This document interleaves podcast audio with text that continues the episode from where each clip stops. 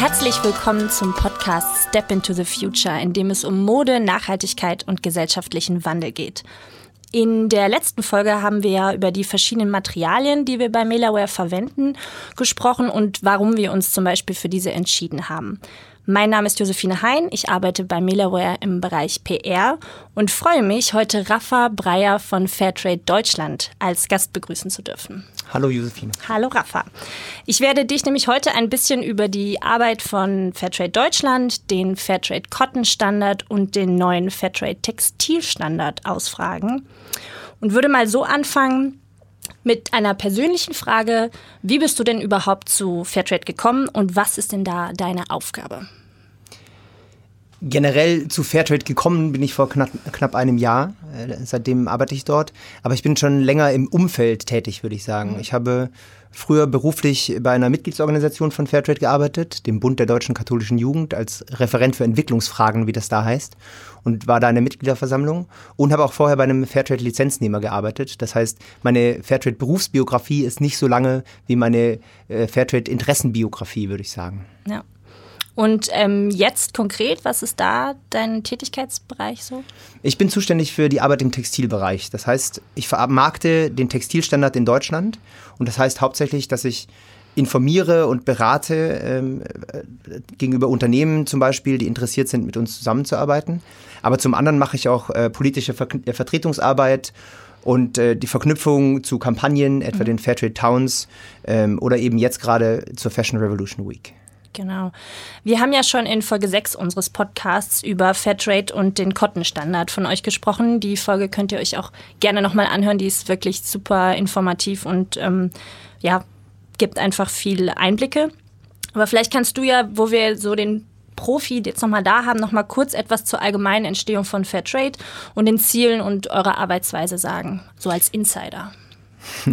ähm, der, der Name von, von Fairtrade Deutschland ist eigentlich Transfer e.V., Verein zur Förderung des Handels mit der dritten Welt.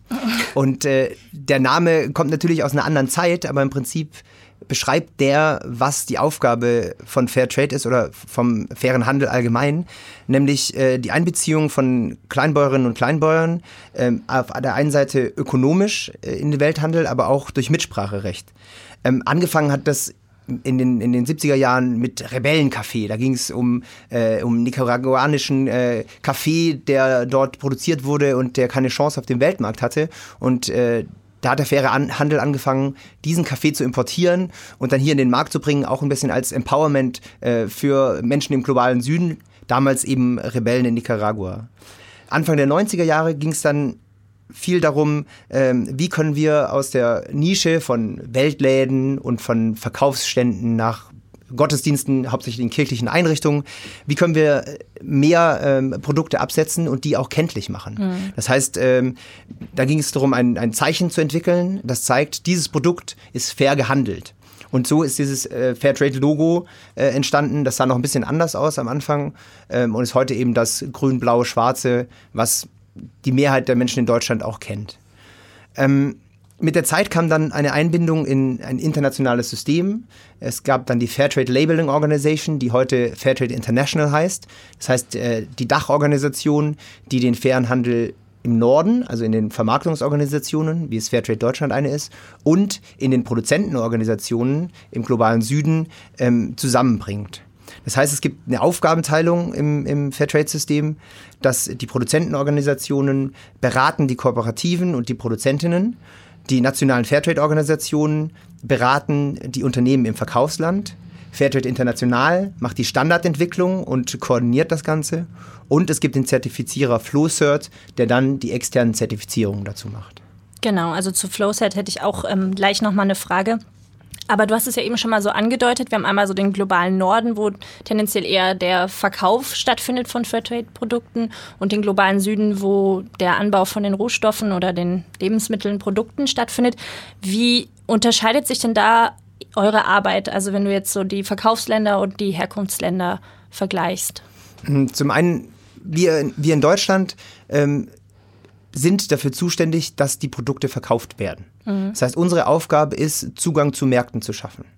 Wir müssen das in einem, in einem Weg machen und wollen das in einem Weg machen, ähm, der in der Kommunikation so ist, äh, dass er hält, was er verspricht, was ein großes Wort ist, was aber nicht immer zutrifft äh, bei vielen Organisationen.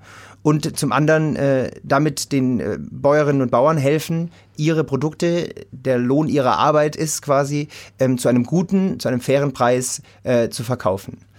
Ähm, die Arbeit im globalen Süden, die hat sich auch entwickelt in den letzten Jahren, während es am Anfang hauptsächlich ähm, kooperativen Organisationen waren, die dann innerhalb der Kooperative Bildungsarbeit gemacht haben und auch einander erzählt haben, was sie so machen, was auch ein Fortschritt ist äh, an Informationen innerhalb äh, der Organisationen.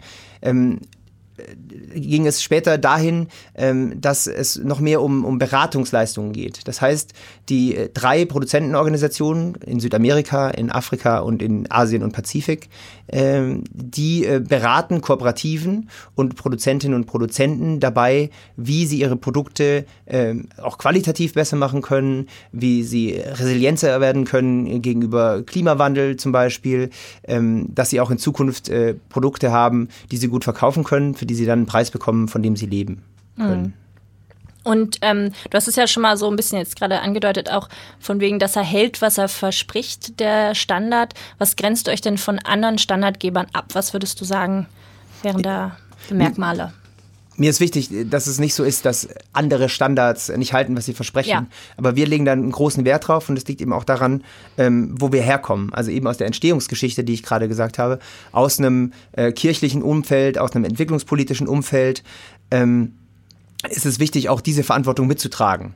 Auf der anderen Seite ist es natürlich auch wichtig, mit Unternehmen zu sprechen. Wir sprechen nicht äh, mit, mit äh, wir sprechen schon, aber wir verkaufen nicht den Standard an NGOs oder äh, machen ausschließlich politische Arbeit, mhm. sondern unsere Zielgruppe sind Unternehmen in Deutschland, die diese Produkte in den Handel bringen.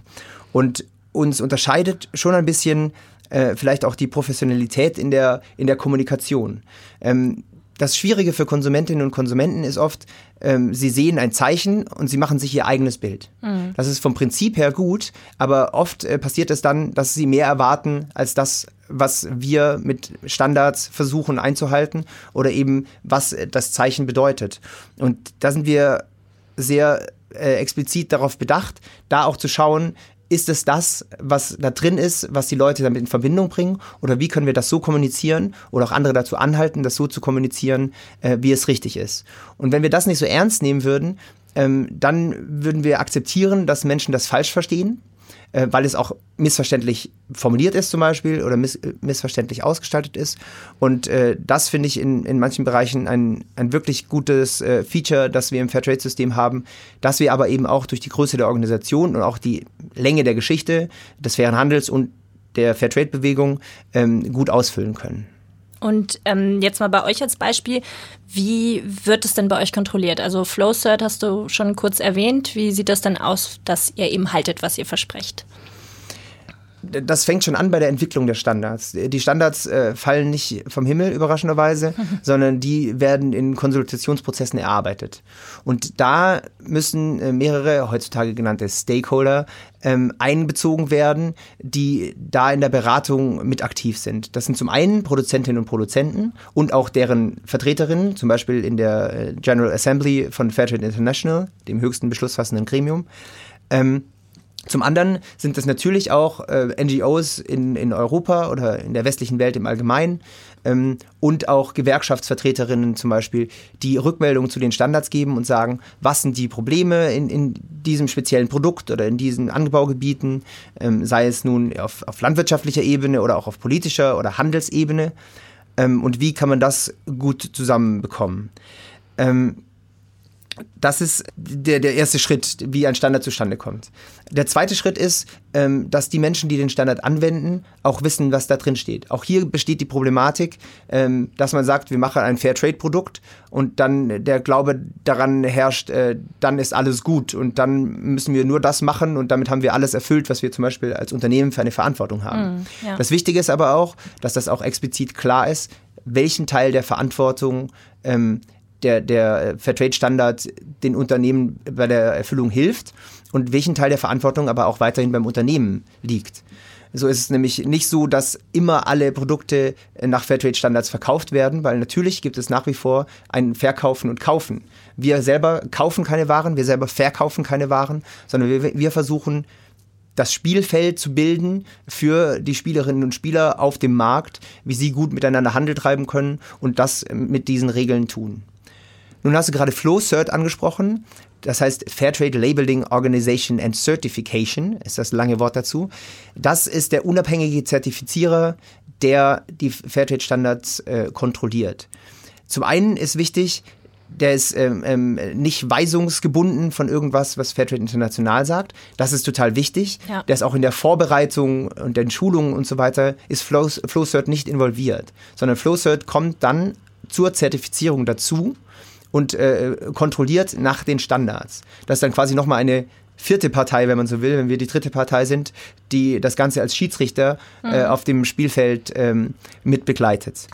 Laut einer Umfrage von Utopia ist Fairtrade in Deutschland ja das Siegel mit dem höchsten Bekanntheitsgrad. Das kennt man eben auch in Supermärkten, ist es schon ein gängiges Symbol. Bei uns besitzen auch alle Produkte das Fairtrade Cotton Siegel. Das ist jetzt zum Beispiel bei unseren Textilien wie eben T-Shirts und Pullovern sehr wichtig, aber eben auch bei Sneakern und Rucksäcken. Kurz gesagt, wir hatten das in unserer einen Podcast-Folge schon mal, den Fairtrade Cotton Standard vorgestellt sag noch mal kurz, was denn das Besondere an dem Standard ist oder was der abdeckt und du als Fachmann für Textilien, was, was Textilien und Fairtrade Cotton verbindet. Ja, zum ersten verbindet die beiden das finale Produkt. Ähm, aber was die beiden unterscheidet, den Fairtrade Textilstandard und den Fairtrade Baumwollstandard oder den Cotton Standard äh, auf der anderen Seite, ist, dass der Baumwollstandard ein klassischer Agrarstandard ist. Wie die anderen Standards, die es im Fairtrade-System äh, auch gibt, die, die grundlegenden Standards, geht es um Agrarprodukte, Bananen, Kaffee, Kakao, äh, also um den Anbau von Rohstoffen und ähm, dann da um die ökonomische ähm, Bedeutung auf der einen Seite also es gibt Mindestpreise, nicht feste Preise, was oft genannt wird, sondern Mindestpreise, die mindestens bezahlt werden, was ganz wichtig ist, weil dies eine, eine Absicherung nach unten ist. Sollte der Weltmarktpreis darunter fallen, wird mindestens dieser Mindestpreis bezahlt. Mhm. Ist die Qualität besser, ist der Weltmarktpreis höher, kann natürlich ein viel höherer Preis bezahlt werden. Wenn wir zum Beispiel von Spezialitätenkaffee sprechen, dann geht es da nie um den Mindestpreis, sondern da geht ja, es um klar. hochqualitative äh, Dinge. Ähm, dazu gibt es die Fairtrade-Zulage für Gemeinschaftsprojekte. Da gibt es einen Aufschlag äh, für ein bestimmtes Handelsvolumen, die dann kommunikativ in einem, ähm, in einem Prämienkomitee entschieden wird, was mit diesem Geld passiert. Ähm, und drittens, das ist auch ganz wichtig, gibt es im Standard lokale Ansprechpersonen ähm, bei den äh, ähm, Produzentenorganisationen im globalen Süden, die da wichtig sind viel wichtiger meiner Meinung nach als der ökonomische Teil ist aber der, der soziale Teil. Ähm, viele der Probleme in der Landwirtschaft ähm, gingen damit einher, dass die Menschen nicht wussten, was ihre Arbeit wert ist. Und viele der, der Geschichten, äh, sei es vom, vom Selbstmord von vielen ähm, Baumwollbäuerinnen ja. und Baumwollbauern in Indien etwa, ähm, kommen auch daher, dass die Menschen keinen Ausweg gesehen haben und nicht wussten, was sie eigentlich tun. Dass sie das ausgenutzt werden konnte, dass sie nicht wissen, was ihre Produkte wert sind. Mhm. Und da hilft schon ein Austausch in einer Ko Kooperative oder auch über Kooperativen hinweg. Was sind meine Produkte? Was sind sie wert? Was sind die wichtigen äh, Features, die mein Produkt haben kann, äh, dass ich die am Markt äh, platzieren kann? Und das sieht der Standard eben auch vor, die Menschen zu befähigen, miteinander zu kommunizieren und zu wissen, was sie tun und sich auch, sei es in Prämienkomitees oder auch in ihren Produzentenorganisationen, einzubringen und das so voranzubringen. Du hast jetzt eben schon mal den Fairtrade Textilstandard erwähnt, an dem jetzt gearbeitet wird. Warum reicht denn eben Fairtrade Cotton nicht aus? Also bei Cotton reden wir jetzt von dem Rohstoff, von der Baumwolle und den, den, dem Baumwollanbau. Und warum würdest du sagen, ist es halt nicht ausreichend für die Herstellung von Textilien, dass wir sagen, wir haben jetzt Fairtrade-Baumwolle und ja, reicht doch? Die Fairtrade-Baumwolle ist ein guter Anfang und war für Fairtrade auch ein guter Anfang, um in die Problematik der Textilindustrie einzusteigen. Mhm. Ähm, weil es eben um ein Agrarprodukt geht, was Kernkompetenz des Fairtrade-Systems ist seit vielen Jahren die Textilindustrie, die quasi nach dem, äh, dem Baumwollanbau anfängt, ähm, ist ein sehr komplexes Produkt. Dann geht es auf einmal nicht mehr um Mindestpreise, sondern dann sprechen wir von Löhnen von IndustriearbeiterInnen. Also ähm, ein, ein, eine ganz andere Herangehensweise und es sind nicht mehr Mitglieder in Kooperativen, denen im besten Fall die Kooperative auch gehört, sondern es sind Angestellte von Fabrikantinnen und Fabrikanten, ähm, die in einem anderen Verhältnis zu ihrem Produkt stehen und auch in einem anderen Verhältnis dann ähm, zur Mitsprache innerhalb dieser textilen Kette. Der Textilstandard deckt die ganze Kette ab. Mhm. Beim, während es beim Baumwollstandard darum geht, den, das, den größtmöglichen Schaden danach zu äh, davor zu bewahren, sei es Kinderarbeit und so weiter, geht es hier um die Struktur etwa der Bezahlung in dem Rest der Kette. Das heißt, es geht um existenzsichernde Löhne, die innerhalb von sechs Jahren erreicht werden müssen, aber die erreicht werden müssen. Und es geht darum, auch Arbeiterinnen und Arbeiter bei der Zertifizierung teilhaben zu lassen. Auch das ist einzigartig äh, in der, in der Standardorganisationenwelt, dass nicht nur ein externer Zertifikator kommt und äh, seine Häkchen macht äh, an den richtigen Stellen, sondern dass Arbeiterinnen und Arbeiter und auch Teile des Managements ähm, dabei sind, und dafür zuständig sind, auch unterjährig ähm, dafür äh, zu sorgen, dass die Kriterien ein, eingehalten werden. Das heißt, es ist nicht nur ein Check and Forget, es ist mehr ein kontinuierliches Mitarbeiten bei der Verbesserung der Bedingungen. Und wie vermittelt man jetzt, dass ein neuer Standard benötigt wird? Also das bezieht sich ja jetzt ganz konkret auf deine Arbeit, weil wenn man sich jetzt vorstellt, wir haben jetzt einen Produzenten, der zum Beispiel in der Spinnerei tätig ist oder auch kurz vorm fertigen Textil und er erhöht seine Löhne. Das heißt, das Produkt am Ende wird auch erstmal teurer, auch für die Unternehmen im Einkauf. Wie überzeugst du jetzt zum Beispiel Unternehmen dennoch zu sagen, wir nehmen daran teil und wir wollen eben am Fairtrade-Textilstandard ähm, mitmachen? Das Wichtige vom, von dem, wie ich es benennen würde, ist nicht, das Produkt wird teurer, sondern das Produkt hat einen höheren Wert.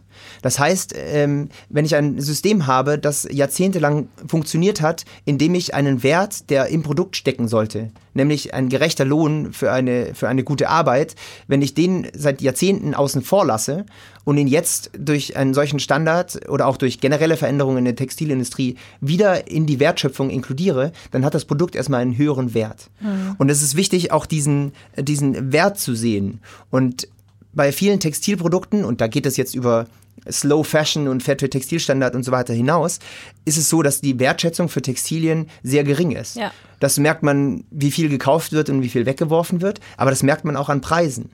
Wenn ich mich äh, wenn ich mich entscheiden muss dazwischen, ob ich jetzt in ein Café gehe und einen äh, Kaffee trinke oder ob ich mir ein neues T-Shirt kaufe, weil das ungefähr gleich viel ja. kostet. Ja, ist absurd. Dann stimmt irgendwas in der Preisbildung dieser Produkte nicht. Das heißt, ein wertvolleres Produkt wie ein fair hergestelltes Textil braucht natürlich einen höheren Preis.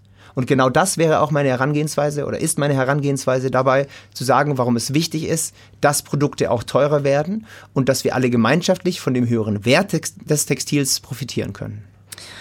Ja, also ich kann mir trotzdem vorstellen, dass das schwierig ist, eben Unternehmen davon zu überzeugen, weil es sind halt wirtschaftliche Faktoren, die dann entscheidend sind im Einkauf. Und ja, der Wert, der ist halt entscheidend das, da müssen wir die Verbraucher erstmal hinbringen, dass die sehen, dass da auch ein höherer Wert dahinter ist und sie auch bereit sind, dem, dafür zu bezahlen. Jetzt sind wir bei Melaware eben Pilotpartner bei dem Fairtrade Textilstandard. Was, wie, wie viele Partner sind? Sind es noch zwei weitere? Stimmt, ja. ja. Und was haben denn die Pilotpartner jetzt an der Entwicklung des Standards ähm, für eine Beteiligung oder was für einen Stellenwert, würdest du sagen? Die Pilotpartner äh, haben den Stellenwert von Pilotpartnern. Und äh, das äh, ist so leicht gesagt, aber das Wichtige bei Menschen oder bei Unternehmen, die was ausprobieren, ist, ähm, dass sie sich auf was einlassen, wo sie nicht wissen, wo das hinführt. Ne? Also alle drei Partnerinnen ähm, und Partner, mit denen wir gerade zusammenarbeiten, ähm, sind interessiert daran, äh, etwas in der Textilindustrie zu verändern und äh, kennen aber auch nicht die, die beste Lösung, äh, wie es äh, bis morgen so gehen kann und gehen mit uns zusammen auf den Weg.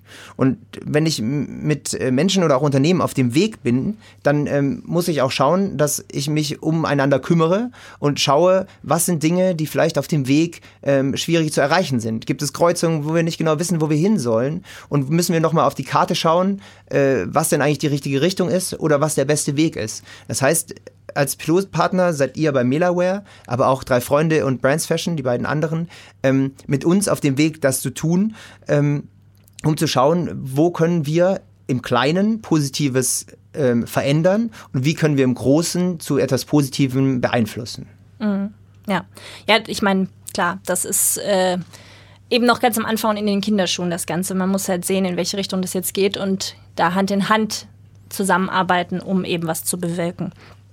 Wo wird dir denn deutlich, dass deine Arbeit etwas Positives bewirkt? Also hast du da zum Beispiel schon mal auch vor Ort in irgendwelchen Ländern persönliche Erfahrungen sammeln können? Oder auch andersrum, was würdest du zum Beispiel unseren Zuhörern und Zuhörerinnen sagen, was sie als Konsumentin mit dem Kauf eines Fairtrade-Produkts bewirken? Hm, das sind zwei Fragen, die äh, zum Teil zusammenhängen, äh, ja. zum Teil meines Erachtens auch nicht. Also ich spüre, dass ich Positives bewirke, wenn ich den Eindruck habe, mehr Menschen interessieren sich für die Geschichte hinter dem Produkt. Mhm. Ähm, damit ist, mal, ist erstmal noch nichts verändert, sondern es geht äh, darum, dass eine Veränderung anfangen kann durch Verständnis von etwas. Ähm, es ist sehr abstrakt, äh, diese textile Kette jemandem zu erklären, äh, der nichts damit zu tun hat. Es geht erstmal gedanklich darum, um Menschen, die an Nähmaschinen sitzen und Textilien nähen. Das kann sich noch jeder einigermaßen vorstellen. Aber wenn es weiter in der Verarbeitungskette nach hinten geht, also nach, äh, hin zum Ursprung oder zum Rohstoff geht, ähm, dann wird es immer abstrakter niemand in Deutschland weiß, wie so eine Färberei zum Beispiel aussieht nee. oder wie eigentlich aus dieser Baumwolle Faden wird und wie aus diesem Faden Stoff wird. Ähm, das sind alles komplexe Schritte und wenn Menschen verstehen, wie komplex das ist, dann ist das Verständnis einfacher, dass dieses Produkt einen höheren Wert hat und der dem auch zum Beispiel preislich zugemessen werden muss. Mein ähm, mein Wirkungs, äh, Wirkungsbeispiel äh, sehe ich immer wieder, äh, wenn ich zum Beispiel in Indien unterwegs bin und da bei Schulungen dabei bin, die Teil des Fairtrade Textilprogramms sind, also des Begleitprogramms zum Textilstandard, ähm, wo aus den Näherinnen oder aus den Produzentinnen auf einmal Menschen werden, die in einem Raum sitzen und zum einen zuhören, äh, was ihnen erzählt wird, was bessere Arbeitsbedingungen auch sind und zum anderen auch, wie sie miteinander ins Gespräch kommen. Mhm. Als ich zum ersten Mal in einer Näherei war, hatte ich keinerlei Kontakt mit irgendwelchen Näherinnen oder Nähern, weil die saßen da und haben gearbeitet und äh, ich wusste, die sprechen nicht die Sprache, die ich spreche und vielleicht haben wir uns auch nicht so viel zu erzählen, aber das Wichtige ist ja, dass die untereinander auch ins Gespräch kommen und das, was ich vorher beschrieben habe, äh, was man neudeutsch vielleicht Ownership nennt, sondern Selbstverantwortung für, für das Umfeld zu übernehmen, da kann es gut helfen, sich über äh, verschiedenste Themen auszutauschen. Und ich war bei einem Training eines äh, Health and Safety Committees, das auch äh, vom Standard gefördert wird, ähm, äh, dabei. Und ich fand das unglaublich beeindruckend, wie ähm, Näherinnen und Näher und in dem Fall auch ähm, Druckerinnen und Drucker äh, zusammensaßen und sich überlegt haben, was eigentlich Gefahrenpunkte in ihrer Fabrik sind und wie sie durch die Fabrik gelaufen sind und gemeinsam äh, geschaut haben, ähm, gibt es irgendwelche losen Kabel, die irgendwo hängen oder wie kann man da rausgehen und so. Und ähm, das zu erfahren, dass das Neuland ist, weil das eigentlich nicht gemacht wird, sondern die kommen dahin und arbeiten da und dann gehen die wieder zurück. Aber dass sie eingebunden werden und das mit einer Freude und einem Strahlen tun, dass sie selbst als wichtige Menschen in äh, diesem Unternehmen wahrgenommen werden, ähm, das fand ich immer wieder beeindruckend, wenn ich es gesehen habe. Und jetzt auf die ähm, Konsumenten bezogen, was bewirken die mit dem Kauf? Die unterstützen das System das Fairtrade-System? Ja, sie, sie unterstützen erstmal die Unternehmen dabei, ihrer Verantwortung gerecht zu werden. Okay. Weil die Verantwortung für die Produktion von Produkten liegt bei den Menschen, die die Produktion verantworten. Und das sind die Unternehmen, die das hier in den Markt bringen. Diesen bei denen liegt letztendlich die Verantwortung für Menschenrechte in der Lieferkette, für Umweltschutz in der Lieferkette und auch für allgemeine Nachhaltigkeit in der Lieferkette. Genauso wie für Qualität und so weiter. Ähm, und äh, Konsumentinnen und Konsumenten äh, können die unterstützen. Einmal natürlich durch den Kauf von Produkten, aber Konsum als Lösung für Probleme ist immer schwierig und deshalb auch ähm, auf einer politischen Ebene unterstützen und ihnen helfen, auch für die guten Sachen, die sie machen, ähm, Belohnung zu bekommen. Sei es nun durch Kauf oder sei es auch durch äh, öffentliches gutes Reden darüber. Ähm, und zum anderen auch in dem politischen Prozess, in dem Sie involviert sind, nämlich in deutscher, europäischer Gesetzgebung, an der Sie durch Wahlen natürlich äh, teilnehmen, mhm. dafür zu sorgen, dass die Unternehmen mehr Anreize haben, ihre Verantwortung wahrzunehmen und dass die Politik Rahmenbedingungen setzt, die auch den Unternehmen helfen, äh, das zu tun. Also müssen viele Punkte zusammenarbeiten und die Verantwortung liegt schlussendlich bei den Unternehmen und die Verbraucherinnen können das nur unterstützen. Weil das würde ja zu diesem Spruch passen, dass man immer sagt, jeder ähm, Einkaufszettel ist auch ein Stimmzettel. So ein bisschen in die Richtung, oder? Würdest du sagen, dass das passt? Ja, ja, das ist ähm, äh, kurz zusammengefasst ja, ein, ein, möglicher, ein möglicher Weg dazu. Ähm, ich glaube aber, dass es mehr als Konsum braucht, sondern es auch, braucht auch nicht Konsum, sondern es braucht auch politische Betätigung in so einem Bereich. Genau, und wenn wir jetzt beim Konsum sind, eben bei Lebensmitteln, das Fairtrade-Siegel ist super präsent und eben auch für viele Verbraucherinnen und Verbraucher ein echtes Kaufargument. Was würdest du denn jetzt sagen, was schätzt du, wie sich das im Textilbereich entwickeln wird? Oder vielleicht auch entwickeln muss, dass Leute vielleicht auch nach einem Siegel kaufen? Zum einen glaube ich, dass das Fairtrade Textilsiegel das erste Siegel im Fairtrade-System ist, bei dem das Siegel nicht das Ende der Fahnenstange ist. Das heißt, ähm, wir werden in Zukunft gesiegelte Produkte nach diesem Standard im Markt haben, aber wir wissen, dass es den Standard auch gibt als ich nenne es mal Goldstandard, als anzustrebenden Standard im Sozialbereich, der auch Veränderungen bei Unternehmen mit sich bringt in der Produktion, die nicht zwangsläufig am Ende in gesiegelten Produkten enden, sondern in besseren Arbeits- und Lebensbedingungen und vor allem Lohnbedingungen äh, für die Menschen, äh, die dort arbeiten. Ähm, ich glaube, es ist ein schlechtes Zeichen für die Industrie, dass es sehr mühsam ist, äh, dass die Industrie den Weg mit uns geht und sagt, äh, wir wollen das machen. Es ist aber auch ein gutes Zeichen für den Standard. Es ist nicht ein Standard, den ich in einem halben Jahr oder in einer kürzeren Zeit erfüllen kann und ganz viele Haken irgendwo hin machen kann, sondern, und das werdet ihr bei MEDA als ähm, äh, als Pioniere auch mitbekommen, sondern ein Standard, der, der es auch Unternehmen ähm, nicht ganz einfach macht, gute Bedingungen äh, zu erreichen. Und das heißt auch, ähm, dass es nicht irgendein Standard ist, den ich kurz erfüllen kann, sondern dass ich committed sein muss und auch dadurch auszeichnen kann, dass ich einen Willen habe, eine Veränderung zu machen ähm, und dass Veränderungen in einem komplexen System wie der Textilindustrie viel Zeit brauchen, ähm, müsste eigentlich auch jedem klar sein. Ja, auf jeden Fall.